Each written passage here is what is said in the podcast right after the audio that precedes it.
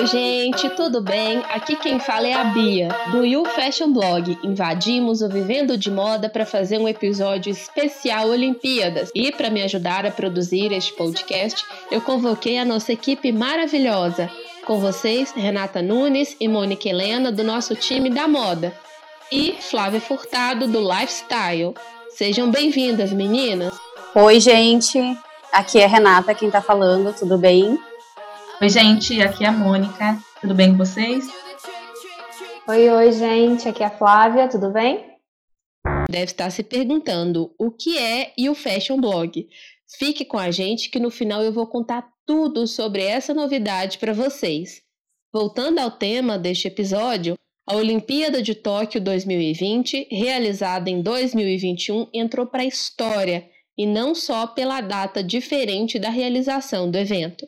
Encerrados neste domingo, 8 de agosto, os Jogos não tiveram a pauta isolada em quadro de medalhas. O que vimos foi uma verdadeira aula de superação, humanidade, luta, representatividade e moda. Sim, moda. Já já vamos tocar nesse assunto. Se na primeira Olimpíada do Mundo Moderno, realizada em Atenas em 1893, só tinha homens, em 2021 as mulheres chegaram em quase metade do público total de atletas, correspondendo a 49%. Para as Paralimpíadas, são esperadas 40,5%. Outro dado importante foi o aumento significativo na participação de pessoas LGBTQI que no Rio 2016 somavam 79 atletas e em Tóquio 160.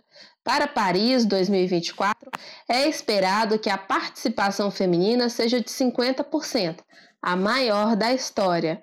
Mas ainda há um longo caminho a percorrer, isto porque outro tema também foi trazido, principalmente pelos atletas brasileiros: a falta de investimento e patrocínio no esporte. E, como infelizmente é esperado, as mulheres, os negros e as pessoas LGBTQI, são os atletas mais afetados. E para falar sobre esse assunto, eu chamo ela, a Mônica Helena, nossa redatora de moda. Ô Mônica, você escreveu um conteúdo muito incrível sobre a questão de gênero e participação feminina nas Olimpíadas. Conta pra gente as mudanças percebidas nesta edição do evento. É, foi bem isso mesmo, Bia. A gente pôde notar é, diversos marcos históricos dentro dessa, dessa edição das Olimpíadas. É, desde de manifestos de é, uniformes, até mesmo sobre investimento, que a gente vai conversar mais para frente. É, aqui a gente traz alguns números, algum, alguns dados que valem muito a pena e, e pedem muito a nossa atenção. Para começar, com, com o público LGBTQI+, é, ficou claro que a diferença está imensa. É um, é um, mundo gigante ainda a ser trilhado para a gente conseguir essa é, equalização, e, mas a gente já vê algumas diferenças. E a principal mensagem dos atletas é a seguinte, que por mais que a gente tente qualquer mudança já direto numa Olimpíada, é, o que vai fazer a diferença mesmo é no início, nos esportes que ainda estão dentro das escolas, é, naquela fase de adolescência do, do atleta, é, se trata de uma reeducação porque muitos atletas não chegam ao nível profissional, eles não conseguem é, passar a trabalhar disso porque acaba se retraindo com medo desse preconceito. É, a COIA, inclusive, ela tentou, ela começou né, uma campanha dentro né, do, do, comitê, porém essa mudança ela precisa vir é, de baixo e bem antes do que a nível profissional já. E aí, olhando um pouco para para o público feminino e, de modo especial, para as brasileiras, a gente teve uma, um marco também histórico. Né? Ah, depois de quase 112 anos que as mulheres começaram a jogar nas Olimpíadas, começaram a ter espaço dedicado, e o Brasil, nesse ano, ele conquistou um total de 20 mil é, medalhas, sendo nove conquistadas por mulheres e três de ouro. A gente tem vários destaques, inclusive em novas modalidades, né, que, que por exemplo, o skate e o surf. No skate, a gente teve a fadinha do skate, que é a Raíssa Leal, de apenas 13 anos. É, e com isso, quando teve essa notícia da Raíssa, a gente também viu já um, boom nas nossas redes sociais, desde moda, né, desde o estilo da própria Raíssa, até mesmo ela abrindo portas para as outras uh, milhões de adolescentes. Né. Tivemos também a Rebeca Andrade conquistando duas medalhas, sendo uma de prata e uma de ouro. E a Rebeca, ela, ela foi um marco também, porque além dela ser mulher e jovem, ela é negra, e ela trouxe como a sua trilha sonora, é, enaltecendo a favela, suas raízes, né, trazendo com ela respeito, energia e força. Também tivemos, pela primeira vez na história, é, medalha de bronze no tênis de mesa, para o, o ganho do Brasil, né? E lá foram duas atletas jovens também, na casa dos 20, 20 anos, né? Uma de 23, que foi a Luísa Stephanie, e a Laura Pigossi, de 27 anos. Também tivemos a primeira mulher a conquistar três medalhas em esporte individual, e também a Bia Ferreira, que conquistou a primeira medalha de prata no boxe. E o boxe, ele só passou a ter um público feminino, atletas femininas, em 2012. Parece que foi ontem isso, inclusive, né? Então, assim, o desempenho das mulheres nessa edição é, foi estrondoso, né? fez muito, muito barulho e teve muito é, impacto, porque além de ser uma, um público feminino mais jovem, elas vieram com muita força e vontade de se expressar. Elas despertaram muitas discussões é, defendendo as causas femininas, elas são influenciadas e foram é, empoderadas por movimentos feministas, mas elas não param ali elas têm uma visão muito aberta de acolhimento também. Elas têm a influência das mulheres de outras gerações, mas como nova geração, elas têm um respeito entre elas é, que foi muito bonito de ver. A gente podia ver uma acolhendo a outra, por mais que fossem é, concorrentes, né, por mais que uma estivesse é, tentando ganhar a, o jogo da outra, mas elas se acolheram, elas, elas é, se abraçaram em si. E isso é um ponto muito legal da gente destacar, porque geralmente é, a gente tem aquela cultura é, infeliz de que uma mulher precisa estar sempre se destacando da outra. E que, que também é uma batalha que a gente tenta é, desfazer, porque isso é uma visão masculina dentro da feminina. Então, assim, a gente precisa quebrar essa visão. E também teve isso muito claro né, nessas Olimpíadas. E aí também a gente vê a questão da mulher defendendo seu espaço, mas não deixando nem diminuindo o espaço masculino. A intenção aqui é equalizar. O que, seria equalizar? Ela conseguir o respeito que ela merece dentro do espaço que ela tem, sem diminuir o outro, independente do, do gênero do outro. Ela está ali, ela tem espaço dela, ela abre a porta para todos os outros gêneros, sem querer substituir aquela pessoa, aquele indivíduo em si, né? Então isso ficou muito bonito da, da nova geração e é bom agora o mundo está preparado, porque só começou. É um universo muito grande pela frente, né? É um, é um caminho muito, muito extenso que tem muito a, a ser trilhado. Mas as meninas vieram com tudo. E isso o que é mais bonito é porque isso ajuda e empodera também mais novas meninas, né? Novas meninas crianças, novos adolescentes, novas jovens, novas adultas, que sentem essa necessidade. E fora que, assim, é, se nós ficamos tantos anos longe do, dos, dos pódios olímpicos, e só em uma edição a gente já ganhou tantos, tantos jogos, imagina o que a gente teria feito na história se se tivesse é, participado no, espaço que era nosso. Né? Ele só não foi valorizado porque a gente não estava lá. Porque se tivesse, seria totalmente diferente. Obrigada, Mônica. E o nosso episódio está apenas começando. No próximo bloco, vamos abordar um tema que surgiu nos primeiros dias da competição.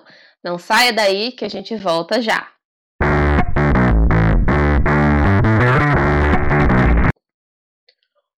Outro assunto que veio à tona foi a saúde mental e a pressão que os atletas sofrem para serem perfeitos em suas performances. Antes das Olimpíadas, a Naomi Osaka, uma tenista super premiada, desistiu de Wembley. Ela sofre com depressão há três anos. E nos Jogos, outra gigante do esporte, a ginasta Simone Biles, tomou a difícil decisão de abrir mão da disputa pela saúde mental. Segundo estudos da UERJ, publicado pela revista The Lancet, os casos de depressão aumentaram 90% e os números de pessoas que relataram sintomas como crise de ansiedade e estresse agudo mais que dobrou entre os meses de março e abril deste ano. Isto no Brasil. Quando falamos em mundo, a OMS afirma que mais de 264 milhões de pessoas sofrem de depressão em todo o mundo e que um a cada três indivíduos manifestam sintomas de ansiedade. A pandemia da Covid-19 agravou o problema ao obrigar todos ao isolamento social. Isto fez com que aumentasse o medo com relação ao futuro e as pessoas tiver, tiveram aumento nos seus níveis de estresse. Ao mesmo tempo, de acordo com a pesquisa da própria OMS de 2020, que é o estudo mais recente até agora, 93% de 130 países apresentaram interrupção ou fechamento dos serviços de atendimento a pacientes com transtornos psicossociais. É o primeiro levantamento a indicar o grau de devastação é, de assistência né, às enfermidades psiquiátricas na maior parte do mundo é, em relação à pandemia. E agora eu vou chamar a nossa redatora de lifestyle, a Flávia Furtado. Ô Flávia, você pesquisou sobre o assunto para falar sobre a saúde mental das atletas. Você acredita que a coragem de Naomi e principalmente da Simone, né, num evento tão importante como as Olimpíadas, podem fazer a diferença para dar mais visibilidade a um tema tão sensível? Eu acredito que a partir da Naomi, é, a Simone já pode ter tido uma grande força, né? é, e, e, ter conseguido falar de, desse problema, é, que é um problema de saúde, né? A gente tem que aprender a lidar que, com a saúde mental da mesma maneira que a gente lida com a nossa saúde física. E a gente é, procura médico quando a gente está doente, né, fisicamente, algo que a gente possa ver, que a gente possa sentir, né, alguma coisa física, né, que nos afete mas a saúde mental ela é tratada como se fosse uma loucura, uma frescura, no caso da depressão, e não é bem assim. No caso da Simone, ela passou por muita pressão, é, a gente viveu o ano passado praticamente em total isolamento, é, mais para o final do ano que começou a, a diminuir o isolamento. E os treinamentos entre os atletas já estava precário, né? E tanto é que a gente vê atletas brasileiros que treinaram em açude porque o clube estava fechado, é, um, um, dos exemplos, né? E isso mexe muito com a cabeça do atleta, ainda mais uma atleta de ponta como a Simone. A pressão em cima dela, com treinadores, patrocinadores, deve ser absurda. Fora outras questões, porque a gente não desenvolve um transtorno psicossocial ou a, sintomas de depressão à toa, de uma hora para outra. Ninguém se torna depressivo porque quer, ninguém quer ficar dessa maneira. A gente tem uma somatização né, de eventos, de traumas, de situações que acontecem na nossa vida e isso acaba acontecendo, né? E no caso dela, ela passou por toda essa pressão e na minha pesquisa eu descobri uma coisa que eu não sabia que a, que a Simone estava tendo, que é, são os twists que na verdade é um bloqueio mental. Não conhecia, mas na minha pesquisa ele, ele gera um bloqueio mental é, e isso tira a conexão é, entre o cérebro e o corpo, vamos dizer assim, legalmente falando. É, no caso da, de um atleta de ginástica, quando você está no ar, acontecer uma coisa dessa, você pode cair e ser fatal. Então, ela resolveu priorizar a saúde mental dela e também a saúde física, porque a nossa mente comanda o nosso corpo e quando a gente não quer parar, o nosso corpo ele é obrigado a parar porque a nossa mente é quem decide, né? Então, se você não para, o seu corpo para por você. E ela começou a dar esses sinais físicos, né? Então, era muito mais arriscado para ela fazer aquela performance que beira a perfeição, né? Ela é uma atleta incrível, é, não deixou de ser incrível, é, devemos falar isso, porque ela resolveu abrir para a gente esse problema de saúde dela. Em nenhum momento ela deixou de ser incrível, assim como a Naomi também não deixou de ser incrível, muito pelo contrário, né? Elas se tornaram, na minha opinião, até mulheres mais fortes, porque eu acho que tem que ter muita coragem para você falar disso publicamente, porque tem pedras, né? E então ela resolveu é, parar, é, não competir primeiro a final de equipe, se não me engano, justamente para priorizar a saúde mental dela e também física, né? E eu acho que a partir disso, vai dar coragem para outros atletas que passam por esse tipo de pressão, é, mas também para a sociedade como um todo, porque tá, os olhos do mundo estão voltados para as Olimpíadas, né? Eu, por exemplo, lido com depressão e ansiedade há muitos anos, mas especificamente após o falecimento do meu pai, que foi um gatilho enorme para mim há oito anos, é, eu entrei em um tratamento mais sério, então oscila muito. É, não digo por mim, digo por elas. Mulheres fortes também têm depressão. A depressão não tem cara. A depressão é uma doença que você olha, você vê uma pessoa sorrindo e ela pode estar depressiva. A ansiedade também não. Qualquer transtorno é, psicossocial não necessariamente ele tem algo muito escancarado para você falar assim, né? E especificamente da depressão, porque eu acredito que seja o foco principal da Simone e da Naomi também, que ela falou que tem há três anos, lida com isso há três anos. E especificamente falando da, da depressão, ela não tem essa é, rosto, né? Ela não tem. É, você pode ver o Whindersson, vamos sair um pouquinho das Olimpíadas, o Whindersson Nunes, que é um humorista, ele relata depressão já tem um tempo e ele consegue ainda fazer vídeos. A gente pode conviver sorrindo, mas na solidão cada um sabe, né, o que que passa. Dentro de si cada um sabe o que que passa. E eu acho que elas abrindo isso para o mundo, com os olhos do mundo voltado para as Olimpíadas, vai abrir também para que outras pessoas reconheçam isso, se tiverem algum sintoma, ou se escondem isso, ou se relutam em, em tratar isso, porque você vê que são mulheres incríveis, mulheres campeãs, mulheres que têm medalhas de ouro, mulheres que são incríveis em tudo que fazem, né, vamos dizer assim. Mas chega uma hora que, no caso delas, né, acho que a cobrança da perfeição dá uma pane, vamos dizer assim, né, porque você fica muito pressionada a ser perfeita. Na ginástica tem muito disso da perfeição, né, é, elas querem é, são aqueles saltos incríveis, aquelas piruetas maravilhosas, a dança, tudo que elas fazem tem que ser muito perfeito. E eu acho que isso vai ajudar as outras atletas, conforme tem uma atleta que depois disso, é, desse depoimento da, da Simone, ela falou que quando ela tinha 14 anos, ela passou por problemas é, físicos que foram originados, originários de um problema é, que ela teve com a saúde mental dela, né? E pressão, é, treinadora que cobrava de maneira é, grosseira, que, e ela tinha medo, ela relata que tinha medo de, a treina, de falar que ela estava machucada e que precisava parar, e aquilo ser, ela ser tratada como uma mulher, uma menina fracassada, né? E você vê uma menina de 14 anos passar por tudo isso, elas começam muito novas, né? Como a gente conversou em off aqui, né?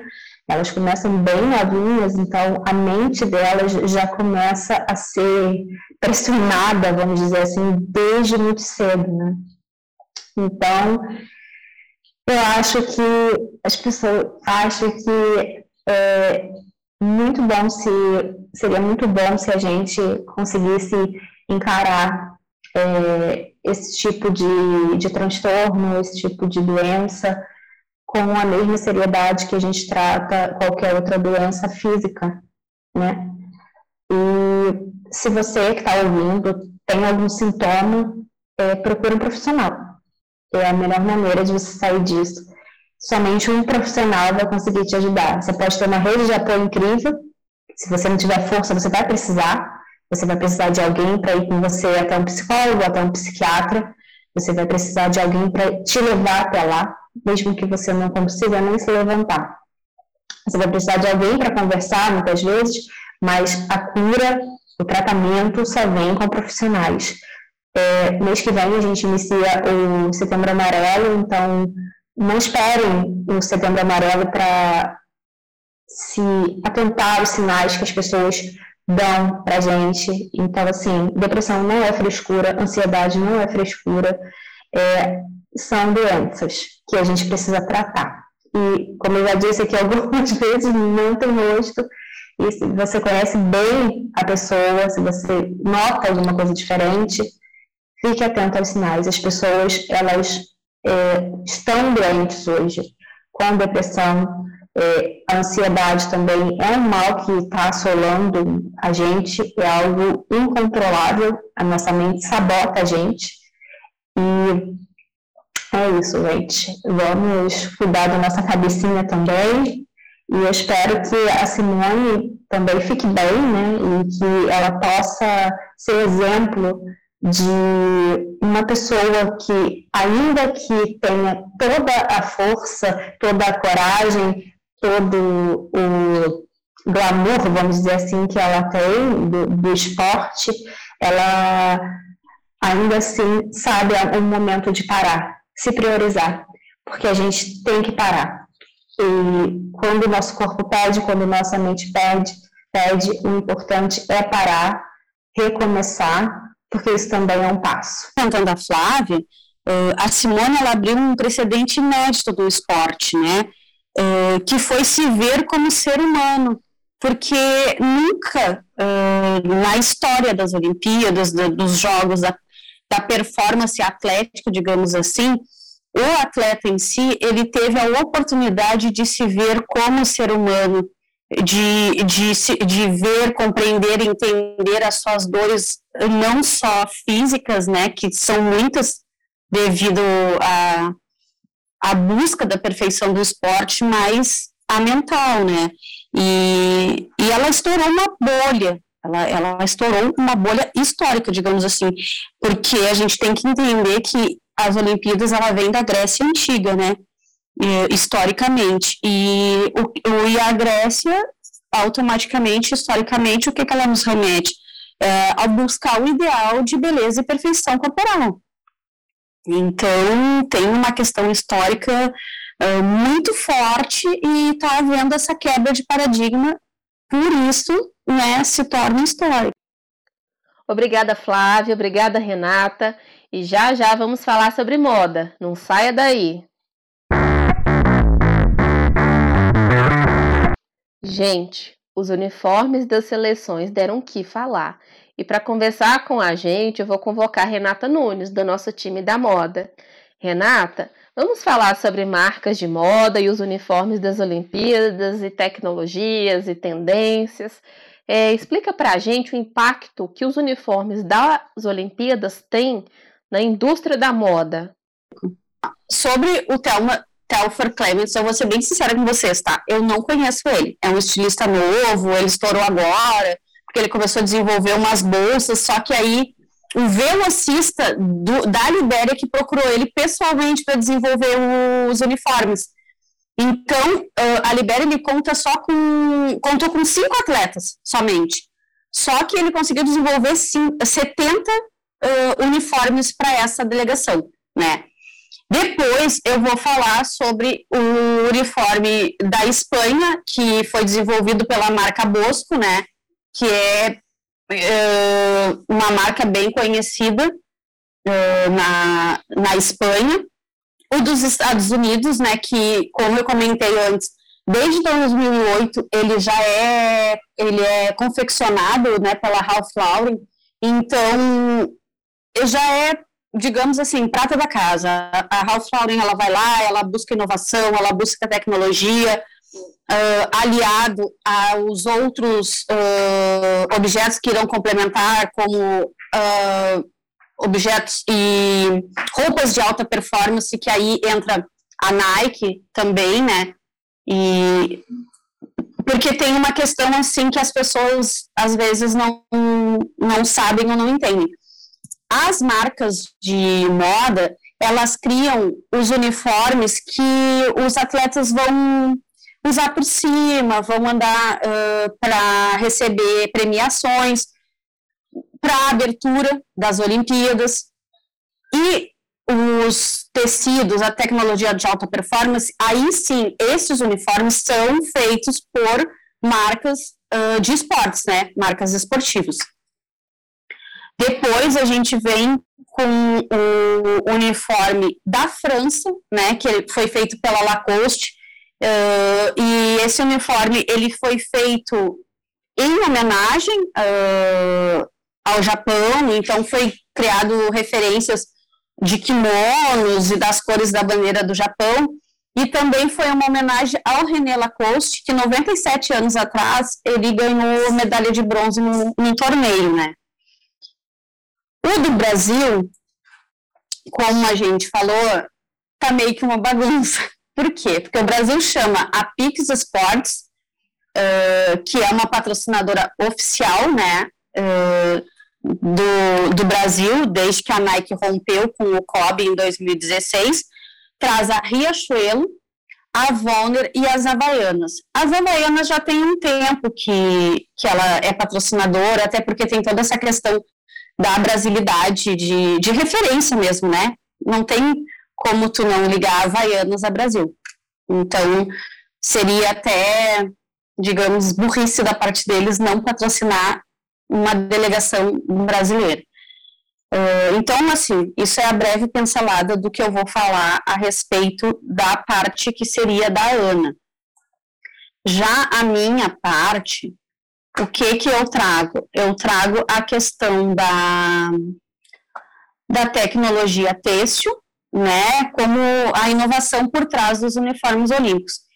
Então, a gente tem que entender que o setor olímpico ele é o que mais investe em pesquisa e tecnologia têxtil. Tudo que sai para a nossa roupa do dia a dia, em termos de inovação uh, e referências de sportwear, vem da tecnologia têxtil e esportiva, né? Então, ele é um momento que marca, as marcas elas aproveitam os holofotes, principalmente da abertura das Olimpíadas, que é muito visado, né? Uh, é, focam muito as delegações para apresentar os seus uniformes e que acaba ganhando um destaque, né? Algumas vezes uh, é um tiro no pé, então tem casos de tecnologias polêmicas, como foi o maior da LZ Racer da Speedo em 2008, né? Ele foi desenvolvido em parceria com a NASA e ele reduzia tanto o atrito uh, com a água que aumentava o desempenho consideravelmente e fez com que praticamente 25 recordes fossem batidos naquele ano. E isso aconteceu que o maior foi proibido. Foi proibido, não pôde, na outra Olimpíada, já não, não pôde mais uh, ser usado. O que, que a gente traz como referência? Eu trouxe os Estados Unidos, que inovou reciclando, né, uh, os uniformes, uh, focou muito na reciclagem de, de elementos, pegaram, uh, a própria Nike já faz isso, na verdade, né, a Nike recicla, então ela traz os resíduos dos oceanos, enfim, então, na verdade, é uma pegada que já existe da Nike, né. O Japão para mim, assim, foi algo muito interessante no sentido de, de afetividade, né? Eles foram e eles, eles foram buscar roupas recicladas a partir de doações das pessoas, né? Então isso traz uma empatia de todo momento, uma memória afetiva. Então eu achei bem, achei, achei incrível assim, acho que foi bem uh, para o momento em que a gente está vivendo, tu trazer a tua o teu país, né, junto contigo, porque de certa forma no momento que tu tá doando a tua roupa para ser confeccionada e reciclada para o atleta, tu tá trazendo o teu país junto contigo para a Olimpíada, né, e levando para a Olimpíada. Então eu achei sensacional a ideia deles. E o Brasil, né, infelizmente, ele decepciona com o quesito de tecnologia, ele não tem interesse em, em inovar, uh, não, não vamos entrar nem no mérito de alta performance, mas sim na questão ergonômica de conforto dos atletas, né? Então, a gente acho que a gente ainda vai penar muito, assim, nossos atletas ainda vão penar muito para ter essa questão de uh, valorização tanto deles quanto do, né, dos uniformes, da, eh, da, para ter uma alta performance. Então, é, acredito que até seja por isso também que a gente valoriza tanto quanto quando o nosso país ganha, quando o nosso país é medalha de ouro, porque a gente vai na raça e por amor à camiseta, né? Obrigada, Renata. No próximo bloco, vamos falar das polêmicas desta edição dos Jogos. Até já! Gente, a treta das Olimpíadas, né, começou com Medina e Yasmin Brunet, todo mundo está sabendo da história, mas houve também outros assuntos bastante polêmicos que aconteceram durante os Jogos. E aí eu estava acompanhando, né, vendo o que eu podia de notícia, eu confesso que eu não consegui acompanhar todos os jogos, eu não conseguia ficar acordada de madrugada, eu vi praticamente nada, assim, eu acho que o que eu consegui acompanhar foi só a medalha da Raíssa, e ontem eu acompanhei, é, sábado eu acompanhei o vôlei o boxe, mas, assim, nesses todos uh, volumes de notícias que nós recebemos, né, durante o evento, teve uma que me chamou bastante atenção, que foi da Ansan, que é uma atleta sul-coreana. Ela ela é arqueira, né? E a polêmica dela é uma coisa que eu achei sexista, misógina, machista, assim, inaceitável. Ela simplesmente foi xingada porque ela cortou o cabelo. Cortou o cabelo e os homens da Coreia do Sul a, xingaram muito ela nas redes sociais, ela foi muito atacada. Né, por vários grupos, eles chegaram a insultar, é, pedir que ela é, pedir não, exigir mesmo que ela é, se desculpasse porque ela cortou o cabelo, enfim. E aí, para a imprensa, né, quando ela foi questionada por que, que ela cortou o cabelo, ela falou assim, ah, porque é prático, né? É assim, algo muito simples, né? Os homens querendo ter, ser donos do corpo das mulheres, né? E e aí, gente, vocês podem tirar o áudio, tirar o monte pra gente conversar. E a gente, quando a gente começa a falar, a gente se apresenta de novo ou não? Fala quem tá falando? Elias conseguiu estar aqui, graças a Deus. Ótimo. A gente foi falando. Eu falei do cabelo, se vocês quiserem comentar do cabelo, se vocês quiserem puxar outro assunto, a gente vai. Tá bom? Então vamos lá. É, Bia, aproveitando o gancho que você trouxe, né, com relação ao cabelo, gente, é uma coisa então, assim, é, eu fico muito assustada quando eu falo assim, por que você cortou o seu cabelo? Tipo, é uma coisa que não, não faz nem sentido, não tem nem nexo, porque o cabelo está na cabeça da pessoa. Então, assim, e como que isso pode virar pauta, né? Como, assim, as pessoas se acham no direito de olhar para a pessoa e falar assim, não faz isso no seu corpo, no, no seu cabelo. Isso te afeta, inclusive, no seu profissionalismo. Então, assim, é, é absurdo a gente ainda ter esse tipo de, de discussão e questionamento hoje em dia, porque é fato, se é mais prático, se não é, se, se incomoda, se incomoda, se ela acha bonito de outra forma ou não, não faz sentido. E aí, infelizmente, isso inclusive no, é, né, no país próprio dito, ela acaba classificando a pessoa e diminuindo o valor que ela tem. Até a gente já conversou sobre isso um pouquinho antes, mas assim, é o que, que o tamanho do cabelo dela vai influenciar na performance dela. Aí, aí a gente encontra um ponto que, assim, ela disse que é mais prático, ou seja, se ela mantém comprido, acaba atrapalhando, mas não tira o valor que ela tem, né? E, e aí, assim, a, é, o, a capacidade de ser é, excelente, né? Então, assim, gente, para mim é um absurdo é, a gente ter esse tipo de, de assunto, porque o cabelo é da, da atleta, é, o corpo também é dela, a aparência que ela escolhe mudar ou não é dela, né? E aí a gente se vê é, ainda os homens, as pessoas se achando no direito de criticar e trazer isso como é, referência para o tipo de, de atleta que ela é ou não.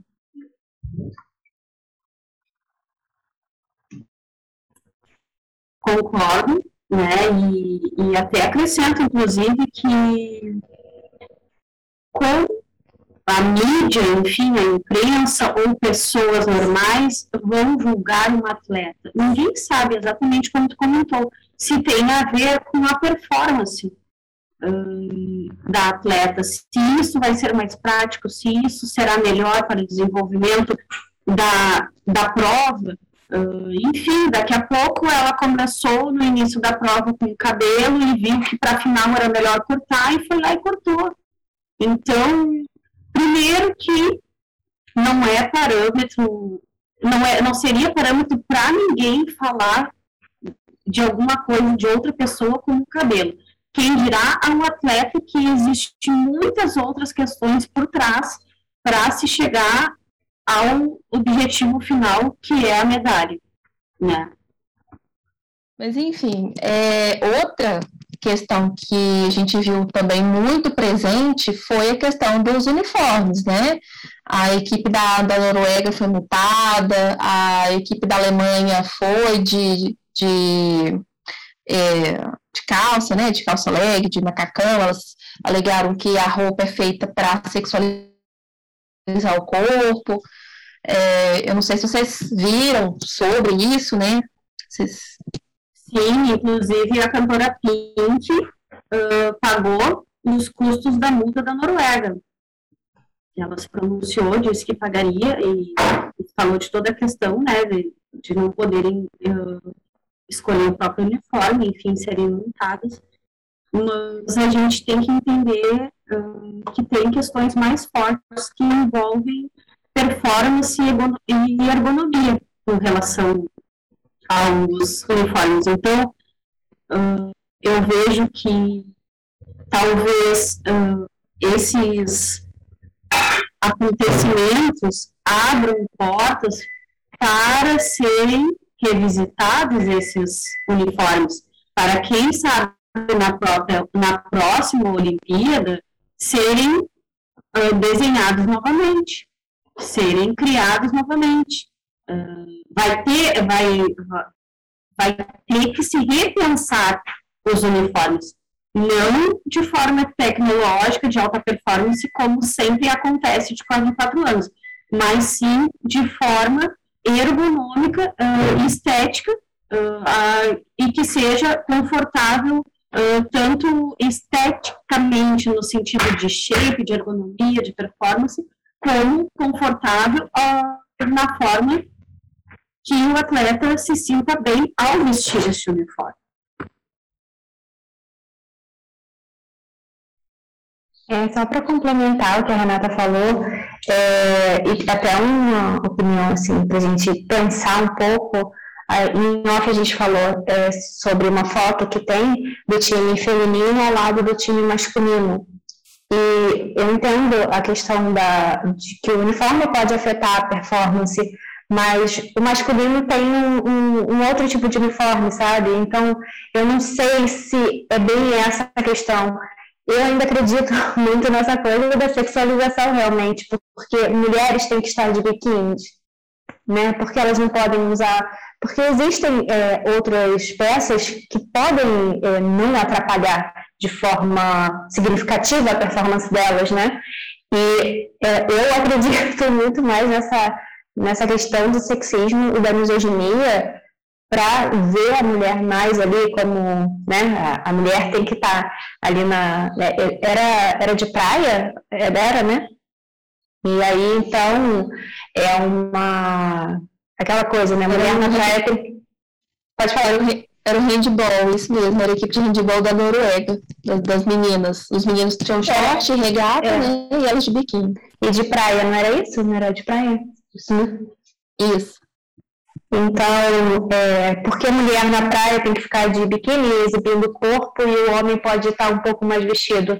Imagino que se para o homem isso não tem importância, não afeta na, na performance dele, acho que a gente pode encontrar soluções para as mulheres também, não colocá-las dessa forma, né? Porque pode também incomodar, pode também atrapalhar a performance, porque mexe em outras questões, né? E aí também, assim, acho que um ponto muito importante para considerar é que não é, é, é, a questão de, de não permitir a escolha de mudar. Assim, tem muitas atletas que falam que se sentem confortáveis, que já se adaptaram com um biquíni ou com uma, a, a, a, é tipo shortinho, né, mais agarradinho, mas elas se acostumaram. A questão é, quando ela decide colocar ou um short, uma bermudinha maior, ela não pode. Então, assim, é, esse é o ponto. É, a questão não é, é remover ou, ou, adicionar, a questão é, é a, impossibilitar a mulher de usar. É, a, se não me engano, na década de 80, uma das das publicidades, né, uma das propagandas de, de um do, dos Jogos Olímpicos era o bumbum de uma jogadora de vôlei. Isso faz bastante tempo, gente, pode até corrigir agora o período, mas há muitos anos atrás a propaganda era o bumbum de uma, de uma jogadora. Então, assim, é, quando lançaram essa propaganda, as jogadoras foram e, e, lutaram para desfazer, porque elas não queriam que, que aquilo fosse assimilado. Então, assim, isso é pura sexualização é o que chama atenção, e aí é o que eles colocam muito em pauta, que é o que prende a audiência dos jogos. E não deveria ser tratado dessa forma. Então, assim, é uma vez que fique claro que, que é da, da escolha para não afetar a performance, não afetar é, a desenvoltura da, das atletas, e elas se sentem confortáveis, ok. Mas a partir do momento que ela não tem essa liberdade de escolha, poder optar pelo tipo de, de uniforme, isso muda totalmente o contexto. Eu entendo dessa forma também.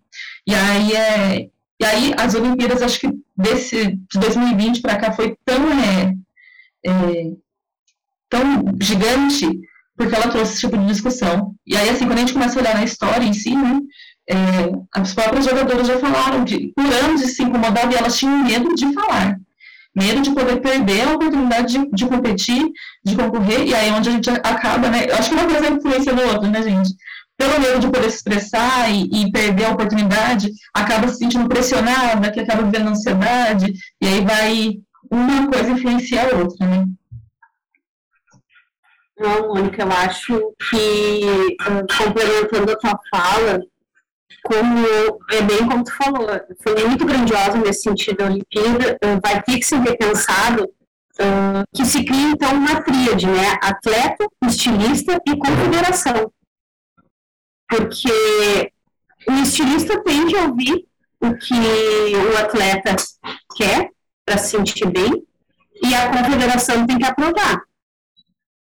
Então, uh, essa tríade vai ter que entrar no consenso para que para 2024 tenhamos uh, novos, novos formatos mesmo, novas modelagens de, de uniformes confortáveis, uh, até, digamos, psicologicamente, né? Não só estético, mas, uh, por exemplo, né, falando de vôlei de praia e falando de esportes aquáticos, a piscina, uh, né, como o handebol aquático, por que, que a atleta feminina não pode usar um maiô como a pessoa que faz o salto ornamental? na piscina aquática, né?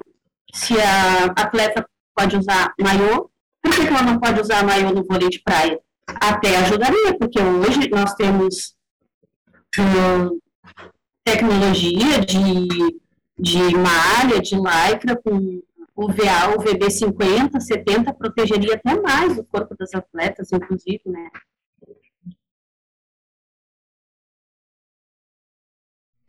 Só para falar do, da questão, só para falar da questão é, da audiência, como a Mônica falou, é, a impressão é que dá que para uma mulher ser vista, ela precisa estar de biquíni, ela precisa estar com o corpo à mostra, né? Como se não fosse atrativo ver mulheres jogando um esporte e jogando bem, né? Então, eu acho que essa, essa pauta vai muito além aí, acho que tem muito assunto sobre isso, né? Tem Temos muitos conceitos a serem revistos, na verdade, né? Pois é. Eu achei super pertinente tudo que vocês disseram e eu lembrei que assistindo ao vôlei de, de praia, né, do feminino, eu ficava assim angustiada de ver a, a, a parte de baixo do, do vôlei é, do Brasil. Eu falava, gente, mas será que isso não está incomodando? Assim, eu ficava incomo é, é, é, assim, agoniada em questão de conforto mesmo. Eu falava, meu Deus, como, sei lá, assim, sabe? Parece que a qualquer momento vai sair, vai. Enfim, não sei, assim, mas eu, eu ficava super angustiada, tipo assim, por que não pode ser um shortinho ou algo mais confortável? Porque eu, eu imagino que aquilo não deve ser muito confortável. Porque imagina, você tem que ficar de olho no jogo, mas também você tem que ficar de olho na sua peça de roupa, né? Eu acho que a parte de cima é super. Eu acho que a, a parte de cima da, da, do biquíni feminino, ele é, do vôlei de praia, ele é, ele é um top, assim, né? Nadador, eu acho que ele é até confortável, até porque a gente usa isso para ir para academia, né? Para praticar outros esportes. Pessoas não atletas, elas usam esse, essa parte de cima. Agora, realmente, a parte de baixo, é, eu ficava, ai meu Deus, que coisa, eu ficava assim, agoniada de a qualquer momento aquilo, sei lá, sair, assim, eu sair do lugar, ou tá super incomodando, assim, uma percepção que eu, que eu tive. E foi na questão da ginástica, né? Super maquiadas, assim. E eu fiquei, gente, os homens não usam maquiagem, por que, que as mulheres têm que usar tanta maquiagem, né? Será que isso é critério, sabe? Eu fiquei me perguntando, será que é critério ter que usar essa maquiagem, é ter que estar... Tá... E, e, assim, é critério, é uma maquiagem completa, né? É olho, é, é, é, pele, é boca, é tudo, assim, é uma maquiagem super completa, né? Se não... Eu fiquei pensando se isso também não é uma questão aí, assim, sexista, né? Porque a gente não vê homens atletas usando nenhum tipo de maquiagem. Né? E por falar em mulheres, a gente não pode deixar de falar da Marta, né? Da questão do, do patrocínio, da questão do investimento no, no futebol feminino e a gente viu também que não só no futebol feminino, mas outros esportes também reclamaram dessa questão da, do investimento, né? A, o, vôlei de praia masculino, o, o Alisson Ceruti falou isso, o mundo está evoluindo e o Brasil está parado, a gente não tem investimento, né? E, e a Marta puxou o discurso, o, o peso, a luta toda, falou assim, ah, vocês querem culpar alguém, culpem a mim, né? De falar mesmo que o esporte feminino, ah, o valor que é pago, o valor que é investido, ele é ridículo, assim, em questão de porcentagem para mulher, ele é muito pequeno, muito pequeno.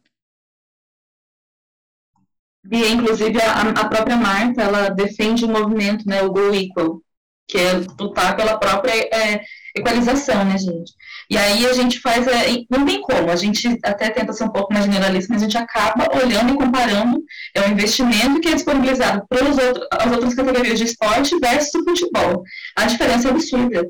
É, é, é revoltante, porque é, a gente tem, né, a, o investimento e o, a premiação para os atletas como a gente conversou, é categorizado por medalhas, né? Medalhas de ouro recebe X valor, ganha X valor como premiação, prata e bronze. E aí tem o um valor X, e ele ainda se divide se aquela modalidade que, que venceu a, a específica medalha, ela é de um, de um grupo, ou é de é, competição individual, ou é atletas em grupo, né? Competi é, coletivo, jogadores coletivos. Então, assim, isso por equipe. Por isso, obrigada. E isso acaba assim, é, é absurda a diferença. É, e aí a gente vê a, como falta o apoio brasileiro para os esportes também. Muitos atletas não conseguem viver apenas com, com a profissão ali. Ele precisa ter uma segunda profissão para conseguir sustentar. Então, assim, a diferença é absurda. Inclusive, voltando um pouquinho olhar para a Marta, ela fez a, a, sessão de fotos né, para os jogos, mas em toda a sessão ela escondia o patrocínio, porque ela não aceitava é, demonstrar e ser fotografada com uma marca do patrocínio, né, do patrocinador principal. Aí a gente também tem exemplo dela lutando defendendo é, com a sua chuteira em campo, né? Ela usa uma chuteira que não tem marca, só com, a, com os risquinhos azul e rosa, para defender a equalização também. E é, a gente sabe né, que, esse, que essa discussão ela é muito vasta, ela é muito complexa, ela é gigante, mas mais um ponto que as Olimpíadas trouxe aberto para começar pelo menos a discussão e poder relatar que, que não, não é justo, não está justo. Mais um, um holofote que, que foi discutido né, dentro desse, dessa edição, né. Falando do futebol feminino, elas, as jogadoras levantaram a hashtag presa nos 80. Tem aqui umas informações que eu quero dar para vocês. É, hoje, em 2021, o gasto com um time inteiro de futebol feminino é em torno de 100 mil reais. É, um só jogador nos anos 80 era esse investimento que ele recebia. Nos anos 80, né? É, público dos estádios em, na década de 1980 O recorde masculino foi de 60, 161 mil torcedores. Até 2021, o do feminino foi de 28 mil pessoas. É uma diferença gigantesca. E assim, a gente vê salários absurdos, exorbitantes, investimentos gigantescos. A gente fala de Marta, que é a melhor jogadora do mundo, ainda para mim é a melhor jogadora do mundo, e ela é, usa essa visibilidade dela para voltar para o futebol, para voltar pro, a atenção para esse investimento que falta, né? E de fato falta. Não tem interesse. Entra também um pouco nessa questão, né, de que, poxa, quem vai ver um bando de mulher jogando futebol, né? Por que, que a gente vai investir nisso? E, e tem essa cultura machista, né? É muito mais legal o time masculino. Ah, que isso, o time feminino é muito chato. Nossa, outro dia eu li um comentário na internet que o time de vôlei feminino é muito chato, é muito ruim ver jogar. Como assim, gente? As meninas jogam pra caramba, sabe? Por quê? Só porque são mulheres jogando? Então, essa hashtag que elas levantaram traz números, assim, que para mim são estarrecedores, sabe? Eu acho que a gente já está num momento em que é preciso olhar para os outros, o outro gênero, né, o gênero, um outro gênero, né, o gênero feminino, desculpa, o sexo feminino, olhar para essa, essa outra, esse outro lado, a equipe feminina, e ver que é necessário também investimento, que elas também podem dar retorno. E quanto mais investimento tem, melhor o rendimento delas, melhor o, o, o, a quantidade, aumenta a quantidade de público, incentiva o esporte, mais meninas podem querer praticar e, seguir nessa carreira. É, uma coisa que a gente pode falar também foi da Marta, quando elas foram desclassificadas. Ela disse que se, alguém, se a gente tivesse, a gente, eu digo o povo, né? É, brasileiro, se tivesse de culpar alguém, que culpasse quem não investe no futebol feminino. E isso é fato. A gente precisa enxergar é, o futebol feminino e outras modalidades em que mulheres competem como esporte de verdade, né? Não é brincadeira.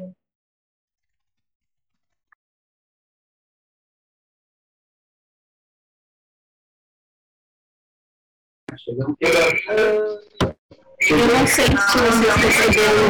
Não, não, eu vou de garupa, porque tem carro, né? Tem que ter uma desenvolvida e tal. Eu não sei se vocês perceberam isso, meninas, uh, que eu gostaria de complementar. Uh, não sei, talvez seja um olhar meu uh, de patrocínio né, e incentivo. Agora vocês pensem um pouquinho comigo.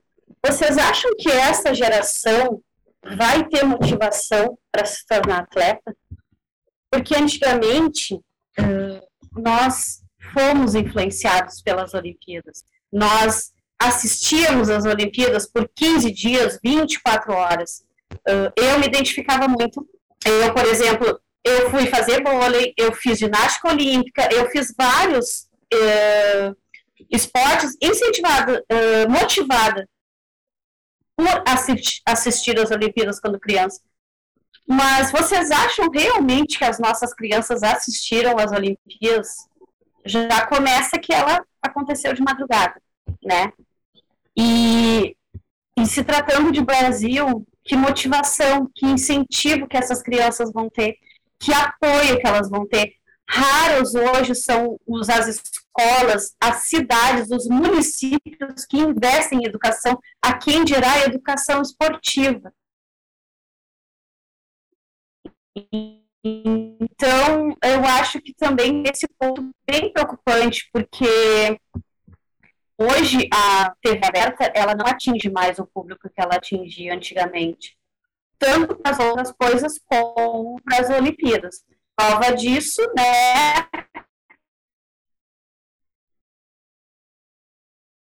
Do país, hoje a maior TV aberta é meu, né? E não se interessa por isso. Então, também é um ponto a ser revisto futura, futuramente, né? Uh, pelas emissoras, por quem vai uh, garantir essas transmissões. Renata, até queria pegar um gancho da, do primeiro ponto que você trouxe, né, da reflexão, que é sobre a, as nossas crianças hoje em dia, qual referência elas vão ter, né?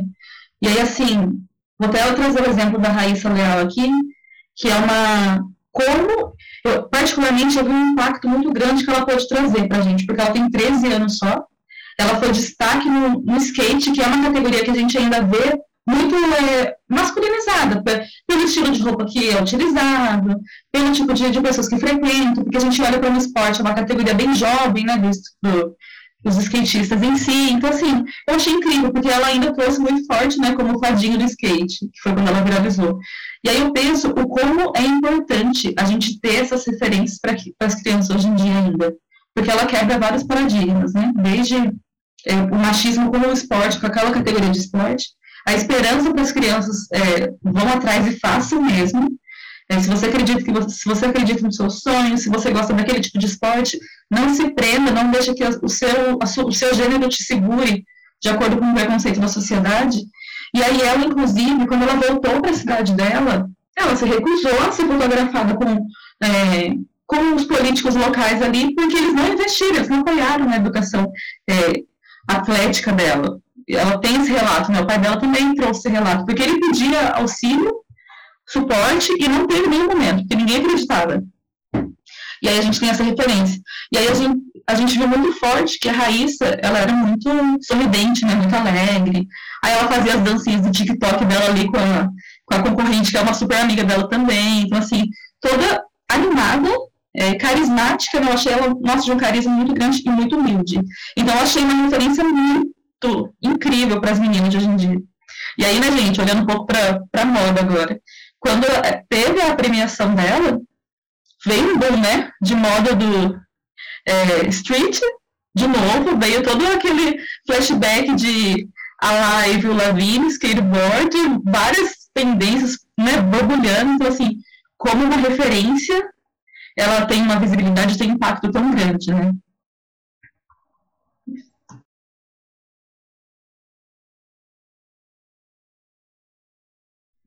Não, super concordo contigo, né, Mônica? Eu acho que a gente tem que abrir uh, esse precedente tanto para o skate quanto para o surf, que são dois esportes super marginalizados, essa é a palavra, super marginalizados no nosso país, mas que trazem influências de moda super forte, referências de street style, lifestyle, e moda beachwear, que é o que nós temos no nosso país, né?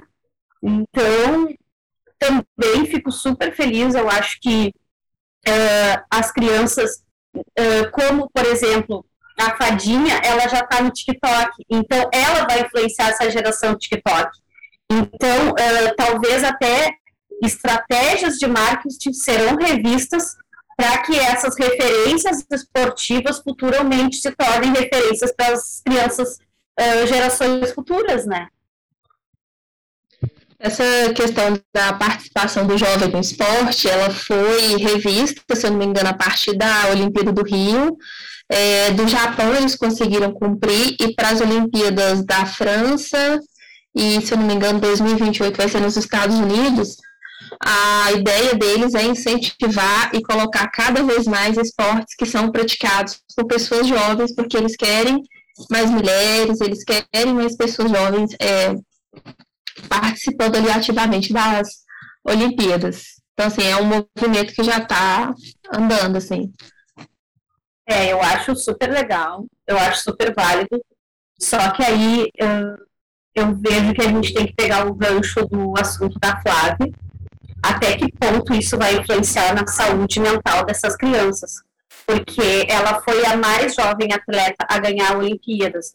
Porque até então a idade mínima era 14. E aí ela vem com 13 anos, né, e se torna medalhista. E a gente não pode esquecer que o fator saúde mental é extremamente importante para essas crianças e futuras atletas, né? Acho que a Flávia pode falar um pouquinho para nós a esse respeito. É, conforme eu falei também antes sobre a, as ginásticas, né, que elas começam muito cedo, a pressão para que elas possam é, fazer aquilo muito bem, manter o nível, né? Manter o nível. E aí isso me lembrou a questão do futebol no Brasil, né? Quantos meninos é, são meninos pobres, né, que não são incentivados a praticar o futebol é, é, com o objetivo de ser um Neymar, né, assim, alguém que chega a viver do esporte, alguém que chega a ajudar a família mesmo, a ter é, rendimentos altos. Então, assim, também tem essa, é, essa, esse outro lado, né, e aí também pensando nessa essa questão do futebol, é, como ele ainda é um esporte muito incentivado no nosso país, principalmente para meninos, né, de, de classe baixa, assim, você não vê incentivo para incentivo que eu falo assim, investimento mesmo, né? A criança ter condições de fazer natação, de fazer ginástica, a criança escolher qual esporte que ela quer praticar, não só visando ter um retorno financeiro ali para ajudar a família que vive numa situação de muitas vezes de pobreza, mas o esporte como uma forma de desenvolvimento é, humano, psicológico, né, que é o que acontece nos, nos Estados Unidos, por exemplo, que não é surpresa para ninguém eles terem tantas medalhas, né? um país que leva o esporte muito a sério, né? Os meninos são incentivados a, a, a praticar esporte, ganham bolsas eh, universitárias, né? Então tem toda essa essa diferença mesmo. Infelizmente no Brasil a gente ainda tem essa coisa de, de, de esporte para a pessoa ter que ali sustentar a família desde de criança, desde pequeno. Tranquilo. É, então, assim, é, ela é muito séria, né? O Thiago Braz foi medalha de bronze das Olimpíadas, o, o clube dele simplesmente demitiu ele porque, como ele não tinha visibilidade de mídia, não valia o investimento. Então, assim, ele falou, olha, eu venci pela, porque eu sou um cara resiliente. Ele falou que a medalha dele foi uma medalha de resiliência, porque ele teve que se virar sozinho, sem clube, sem nada. Ele foi, né? E, e assim, isso de modo geral, né? Assim, todos, todos, eu acho que praticamente todas as categorias a gente teve o pessoal reclamando, né? A gente teve da questão do vôlei, o vôlei de praia, né? O futebol feminino, é, o salto. Então, assim, é essa questão do investimento é muito problemática também, né? Assim, essa questão de incentivar o esporte para o desenvolvimento da, da, do atleta enquanto pessoa, né? Porque o esporte ajuda em várias áreas da vida e não só visando ter meios para se sustentar e sustentar a família. A ficha, Meninas, eu gostaria de agradecer a participação de vocês. Nosso papo foi maravilhoso. Eu acho que a gente conseguiu fazer um resumo aqui, falar sobre temas muito interessantes, temas muito pertinentes, porque realmente a Olimpíada de Tóquio, ela foi assim, a diferentona, a Olimpíada que vai ficar para a história. Obrigada, Flávia, obrigada, Renata, obrigada, Mônica. Obrigada, Bia, adorei. Foi ótimo conversar com vocês. Muito obrigada, Bia, obrigada, meninas, por compartilhar. Foi muito bom. Obrigada, meninas. Foi um prazer esse bate-papo com todas vocês. Obrigada, Flávia. Obrigada, Renata. Obrigada, Mônica. E você, ouvinte, que ficou com a gente até aqui, agora eu vou contar para vocês tudo sobre a nossa novidade.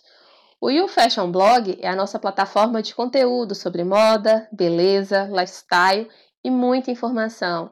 Ele é produzido pela nossa equipe de fashion bosses, que são jornalistas, publicitárias, social medias de moda, estilistas. Tá ficando muito legal. Em breve essa plataforma será lançada.